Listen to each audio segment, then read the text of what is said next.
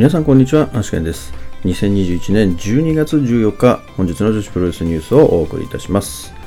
本日も最後までお付き合いよろしくお願いいたします。それでは本日もニューストピックスから参りたいと思います。えまずはですね、本日東京スポーツのプロレス大賞が発表となりました。え女子プロレス大賞ではですね、え林下歌美選手が大賞となりまして、え新人賞の方では、え東京女子プロレス新井由紀選手が新人賞を受賞しております。え続きまして、シードリングからで、えまたですね、え対談者が出てきましたけれども、え今回はですね、シードリング高橋七重選手が年内で対談するということが発表されております。続きまして YMG12 月23日新木場大会の対戦カードが一部決定しております。タックマッチ誠大空知恵組 VS コナミ不機嫌です組となっております。続きまして頑張れプロレス12月25日新木場ファーストリングの対戦カードが決定しております。女子関連の試合は、え1試合ですね。えー、真瀬優奈、青野美久、有利組 VS 春日萌香、春風、松井美沙組となっております。続きまして、チョコレートプロレス181、こちら12月15日の朝10時より配信予定、こちらの対戦カードが決定しております。まず第1試合シングルマッチ、帯広さやか VS バリアンアッキー。第2試合スリーウェイマッチ、米山香織 VS 高梨正宏 VS サワディ仮面。第3試合タックマッチ、小石川知恵、新野鋼組 VS 水森なクリス・ブルックス組となっております。続きまして、アイスリボンから12月20日、アイスリボン道場で行われます西川口スナックセブントゥーオープン記念プロレスということでですね、ここでアイスリボン提供試合が行われます。えタックマッチ、はるかつくし松下かほ組 VS セラリサ雪日マヤ組となっております。続きまして、ピア J12 月19日、亀アリーナマッチの全体戦カードが発表されております。まず第1試合タックマッチ、中森花子、大空知恵組 VS 和樹、谷桃組。第2試合タックマッチ、レオン、クレア組 VS ライディン、鋼、あかり組。第3試合、ロードトゥ後楽園時間差バトルロイヤル。こちら参加選手はピア J 全選手となっております。続けて、ピュア J12 月26日、後楽園ホール大会の追加対戦カードが決定しております。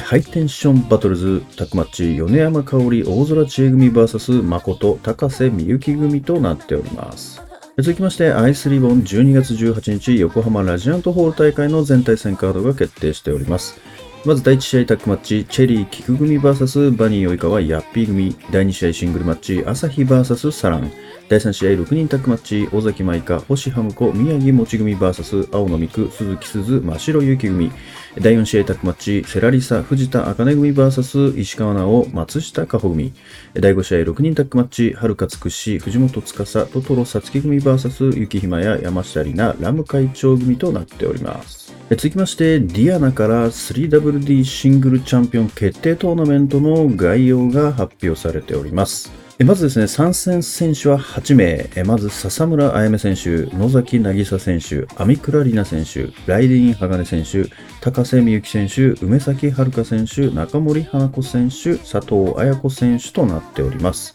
で、まずですね、トーナメントの1回戦2試合が12月25日のホームマッチで行われます。それからもう2試合が12月31日のホームマッチで行われます。そして準決勝が1月9日のホームマッチで行われまして、1月23日新木場大会で決勝戦が行われます。まず1回戦の対戦カードが決定しておりますので、そちらを発表していきます。まず12月25日1回戦2試合、こちらは笹村あやめ VS 野崎渚。そしてもう一つが網倉里奈 VS ライディン鋼となっております。続けて12月31日の1回戦の対戦カード、こちら高瀬美幸 VS 梅崎遥。中森花子 VS 佐藤綾子となっております。続けてディアナの方から12月25日のホームマッチの全対戦カードが決定しております。まず第1試合スリーウェイマッチ、マドレーヌ VS 関口翔 VS 高瀬美幸。第2試合シングルチャンピオンシップトーナメント1回戦、野崎渚 VS 笹村あやめ。第3試合シングルチャンピオンシップトーナメント1回戦、網倉里奈 VS ライディン鋼。第4試合タックマッチ、ジャガー横田梅崎遥組 VS 佐藤綾子デボラ K 組となっております。本日のですね、試合結果、それから明日の興行予定は、えー、共にですね、えー、ありませんので、今回はスキップさせていただきます。えー、それではですね、Today's Impressions ですけれども、まずはですね、本日はプロレス大賞がですね、え発表になりまして、えまず女子プロレス大賞の方は林下歌美選手、それから新人賞の方は新井由紀選手ですね。で、あと女子選手ですね、えー、まあ、ノミネートされてたのが、ベストバウトですね。ベストバウトの方と、あとベストタッグですかね。で、ベストバウトの方はシュリス選手と歌美選手、それからジュリア選手と中野タム選手の紙切りマッチですね。それからタックに関してはアリカバですね。えー、シュリ選手とジュリア選手、こちらがまノミネートされた形となります。でですね、まあ今年はですね、このプロレス大賞、まあいつもですね、結構ね、もうみんなからこう、ブーブー言われることが多いんですけど、まあ、ブーブー言う中の自分も一人でしたけれども、まあ、今年はちょっとこれはまあもう妥当じゃないかなっていう気がしますね、全体的に。そうですね。まあ、女子プロレス大賞に関してもですね、やっぱりまあ、林田歌美選手以外はまあないかなっていうのはもう持ってましたからね。まあ、やっぱりあの赤のベルトをですね、もう様々な選手から、もうこれだけ守ってきてますから、9回防衛してますから、もうこれは何でしょうね、名実ともに、まあ、対象でいいんじゃないかなっていうふうに思いますよね。まあ、他にですね、考えられる選手として、まあ、ここで1票だけ入ってますけども、橋本千尋選手だったりとか、あと藤本司選手とかもまあね、まあ、ノミネートされてもいいんじゃないかなっていうふうには思いますけれども、やっぱり、そうですね、橋本選手なんかは確かに、まあ、活躍してたような感はあるんですけれども、まあ、実際数えてみるとそんなでもないんですよね。やっぱりタイトルマッチも少ないですし、まあ本当にね、数ヶ月に1回ピンポイントでちょっと話題になるっていう感じなので、やっぱり林田歌見せ、まあスターダムに関してはですね、やっぱり試合数が多いっていうのもあるんですよね。やっぱり試合数が多いので、やっぱり記憶に残りやすいですし、やっぱりいろんな選手とやってきたっていう、この1年間の積み重ねっていうのが、やっぱり試合数が多ければ多いほど、やっぱりみんなの記憶にも残るんですよね。で、当然試合数が多ければ、それだけいい試合が生まれる可能性も高くなりますし、で、まあそういうと藤本司選手なんかも本当に積極的に IC クロスインフィニティの防衛戦をですね、まあいろいろ行ってきてました。で、まあ大田区でですね、えー、つくし選手に敗れてしまいましたけれども、やっぱりここまでの防衛ロードとかを考えると、やっぱり藤本選手が上がっても候補に上がってもまあおかしくないんじゃないかなっていうふうには思いますが、ただですね、やっぱり藤本選手のその防衛戦がじゃあどこかで何か話題になったかというとですね、まあそんなでもないんですよね、正直。まあ正直やっぱり林田歌美選手のその防衛ロードの方が、やっぱりすごい試合も多かったし、激闘が多かったし、ベストバウトとして、やっぱり候補として上がるものが多かったっていうのをやっぱり考えると、やっぱりそこはもう林田選手かなっていうのはもう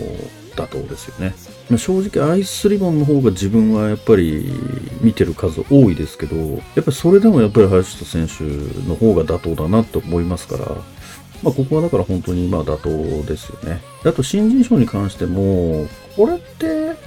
何年なんですかねこれ上谷選手が入ってるのが若干あれって思うんですけど、新井選手はまあ2010 2021年にデビューしてるので、まあいいんですけど、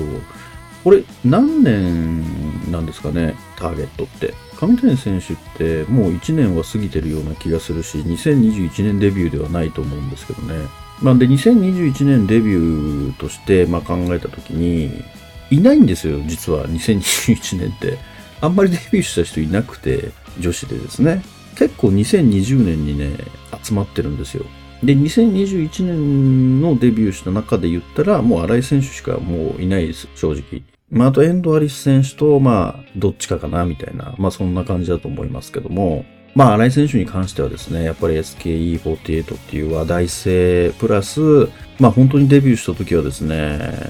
ちょっと、大丈夫かなっていうふうに思いましたけれども、やっぱり最近のですね、試合見た時に、もう完全にプロレスラーになってるなっていうですね、やっぱその本気度みたいなのをやっぱり感じましたから、やっぱりそこが買われての受賞じゃないかなっていうふうには思いますよね。まあ本当に、その、例えばポートレートとかを出したら、まあ、一瞬で売り切れますし、枚数とんでもないことになってるんで、もうこれはですね、もうプロレス以外の部分でもやっぱり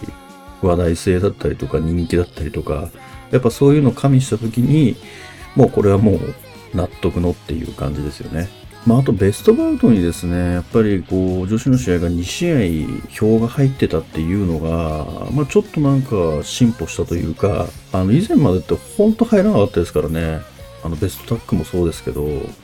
あ、ベストタックなんかもう1個も入んないんじゃないですかね、いつも。わかんないですけど、あんまりこう気にしてなかったですけど、まあ、当然対象なんか取るわけないと思ってたからあんま気にしてなかったですけど、まあ、票すら入らないことが多かったと思うんですけどもね。まあ、ベストバウトは、まあ、2つですね、票が入ってたのは、まあ、宇多美選手と首里選手の6月のですね、タイトルマッチと、あとジュリア選手と中野玉選手の紙切りマッチ。まあ、これはもう本当に2つ、まあ、今年ですね、スターダムの中で行われたトップ2の試合じゃないかなというふうに思いますから、まあ、この2つが入ってるのも、あの、納得ですね。まあ、それからベストタックの修理選手とジュリア選手。まあ、こちらもですね、まあ、納得のかなっていう気もしますよね。やっぱり、あの、スターダムは、あの、なんでしょうね、こう、印象づけるのがうまいですよね。やっぱりこういう賞レースって、なんか実績云々じゃなくて、まあ実績もあるんですけど、正直そんな一人一人数値で出してる人なんか多分一人もいないと思うんですよ。定量的に、例えば何回防衛した、じゃあ何試合やって何勝したとか、そういう定量的な数値からなんか対象を決めたりというのは絶対ないので、どっちかっていうともう定性的な形でもう判断してると思うんですよね。まあそうなった時に、やっぱり見せ方、そのやっぱり印象の付け方っていうのがやっぱりそこは大事になってくると思うんですよね。なのでスターダムに関してはやっぱりそこがやっぱ他の団体より秀でてるところでもあり、やっぱり選手の売り出し方がうまいなっていうのは思いますよね。まあ、本当に以前からですね、やっぱりスターダム、もしくはアイスリボンから、まあ、大体、この賞がですね、選出されてることが多かったですけれども、大きい団体だったりとか、まあいろいろ忖度が働いてるんじゃないかみたいなのは前からずっと言われてますけれども、まあ正直ですね、やっぱり選抜する人たちも、多分ちっちゃい団体のなんか見てないんですよね、そもそも。だから、そもそも票数に入れることすらできない、知らないから。やっぱり認知がなければそれはもう存在しないのと一緒なので、たとえそれがすごくいい試合だったとしても、まあ、ないものと一緒になってしまいますよね。まあ、なので本当にどれだけ目立てるか、どれだけ認知を獲得できるかっていうところになってくると思うんですよね、これに関しては。まあ、なのでやっぱり一番表に出やすいアイスリボンとスターダムがやっぱり取りやすいのかなっていうね、気はしますよね。まあ、だから、まあよく言われるその忖度云々みたいな話はそうではなくて、やっぱり表に出てるのがその2団体っていうだけだと思うんですよね。だから多分、アリカバよりいいタッグチームなんてきっと他にもあるでしょうし、まあ、例えばラスエゴ、アスカ選手と誠選手なんかもいいチームですし、まあ、あとはマジラビとかね、えー、まあ、あとはそうですね、ネオビー式軍も多分今年タッグチームで言うとですね、やっぱり本当に多分、あのチームって2回しか負けてないんですよ、多分今年。あの、マジラビに負けるまでは、本当に、ノンタイトルだろうがタイトル戦だろうが、ずっと負け出しだ、負けなしだったんで、そうなんですよね。だから、まあ、ただ、やっぱりそのチームを見てるか見てないか、知ってるか知らないか、話題になったかなってないかみたいなね。なんかそんな感じなんですよね。だから。まあなのでね、やっぱり今後も、だからやっぱりスターダムがですね、今やっぱり認知という面ではですね、他の団体を、まあ今までよりもさらに大きく広げてる部分がありますから、まあ今後もね、えー、まあそこからこう選ばれることがおのずと多くなってくるんじゃないかなっていう気はしますけどね。まあでも多分来年はね、だからあれですね、もう首里さんですね、プロレス大賞は。女子プロレス大賞。もう、今から予言しておきましょう。もう今から予言しておきましょう。これが12月29日、両国ではですね、まあ、今年の女子プロレス大賞を、林下歌美選手を破って、赤の王者につきますと。で、来年はですね、もう、まあ今年の林下歌美選手みたいに、もう防衛しまくりですね。もう2022年はですね、主世界でスターダムを染め上げますから、いや、スターダムだけじゃないですね。もう女子プロレス界を主世界で染め上げますので、まあこれで、えー、来年は女子プロレス大賞ですね。もう確定ということにしたいと、まあもうちょっと今から予想しておきます。でそれからですね、まあ本日、高橋七重選手がですね、シードリングを、ま、年内で対談するということが発表されましたけれども、これね、あの、実は、週刊プロレスの、あの、まあ、先出しというか、まあ、そのツイートでですね、えー、初めて知ったんですよね。まあ、みんながまだ知らないし、あの、シードリング団体からも、高橋七重選手からもまだ発表がない時に、週刊プロレスが先出しで出した表紙に、えー、対談って書いてあったっていうね、ちょっと先にネタバレしちゃってフライングしちゃったみたいな形になりましたけれども、まあね、あのー、そのフライングが出た時に、これ本当にそういう意味なのかなっていうね、ちょっと半信半疑ではありましたけれども、まあ実際、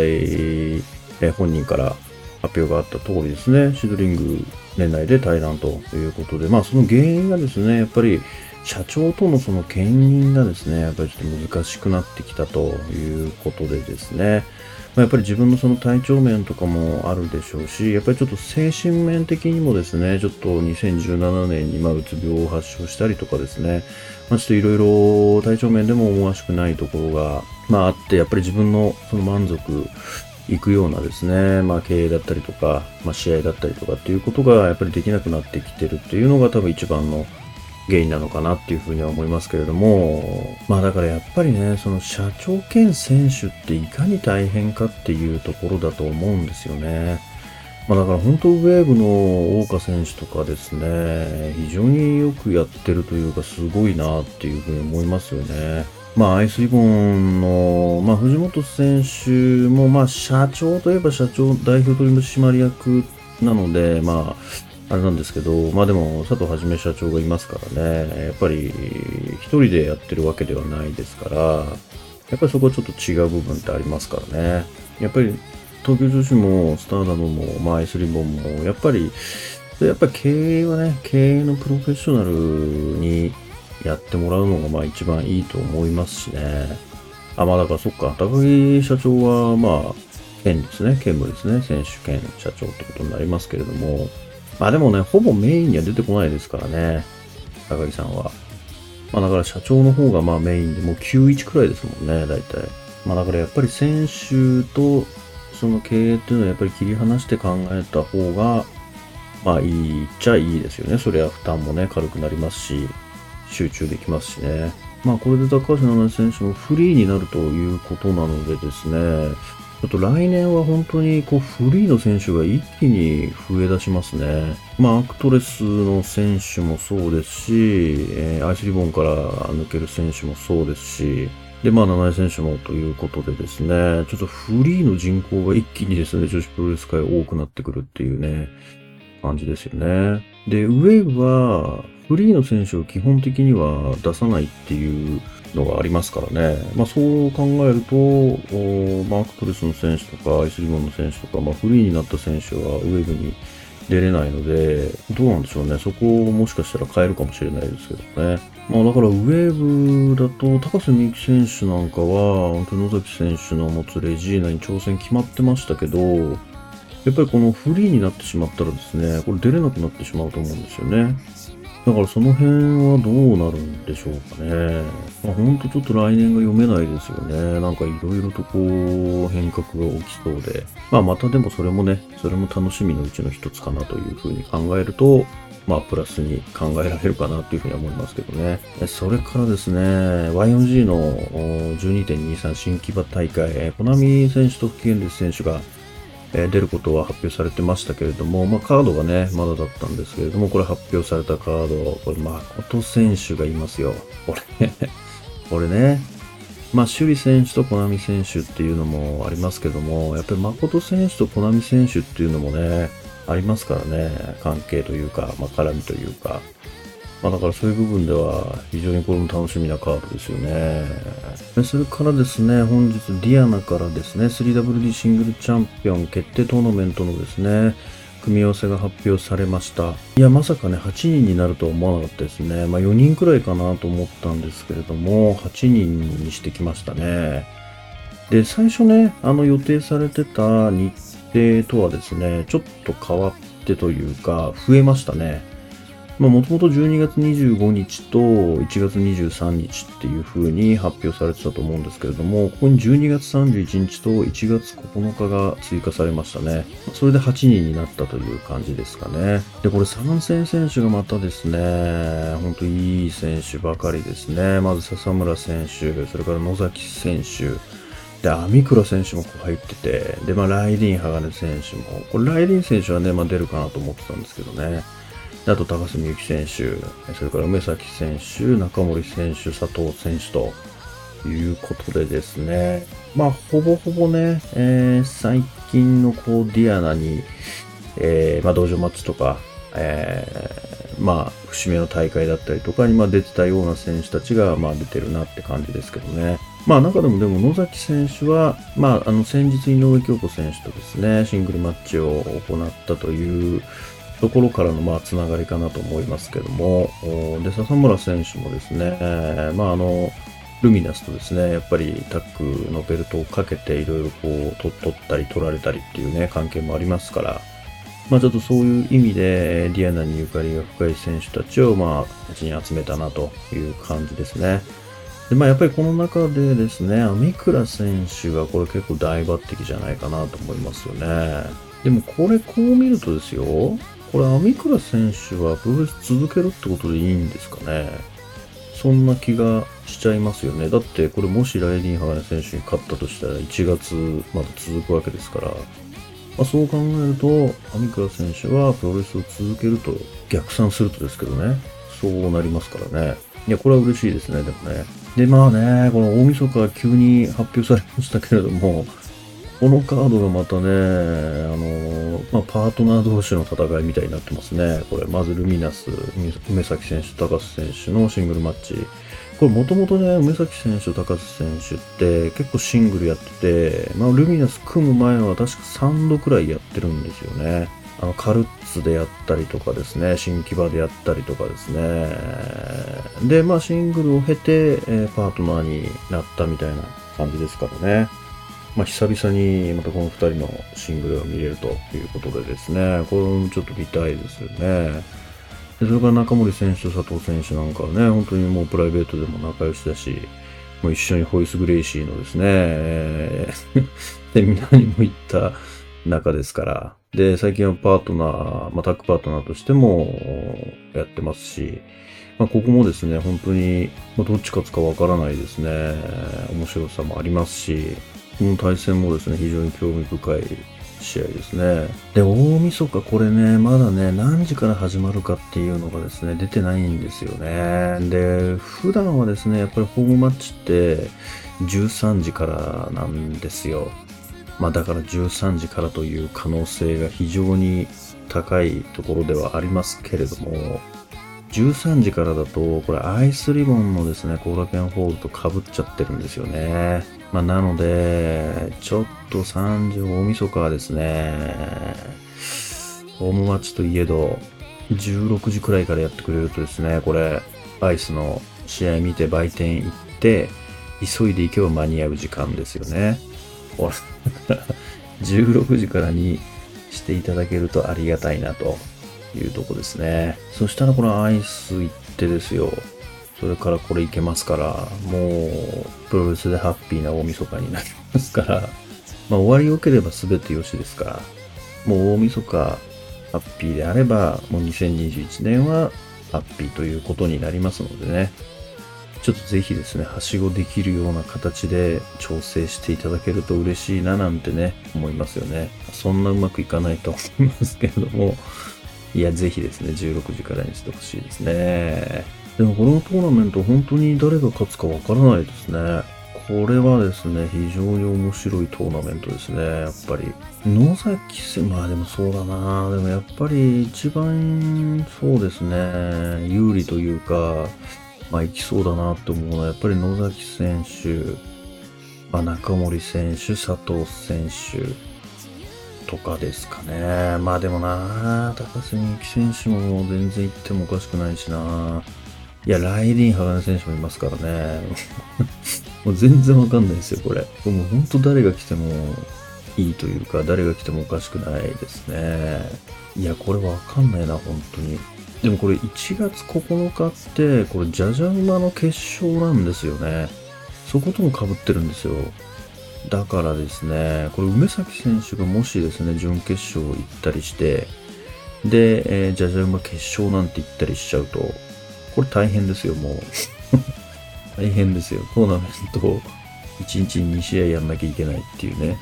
まあ、1月9日も実際何時からかわかんないですけど、まあ、戦場が夕方からなので、まあ、1月9日はお昼で全然いいのかなって気はしますけどね。いやー、非常に楽しみですね、これ。それでは本日の女子プロレスニュースはここまでとしたいと思います。もしこのニュースが良かったと思いましたら、高評価の方お願いいたします。また、毎日ニュースの方更新しておりますので、ぜひチャンネル登録の方もよろしくお願いいたします。それではまた明日最後までお付き合いいただきましてありがとうございました。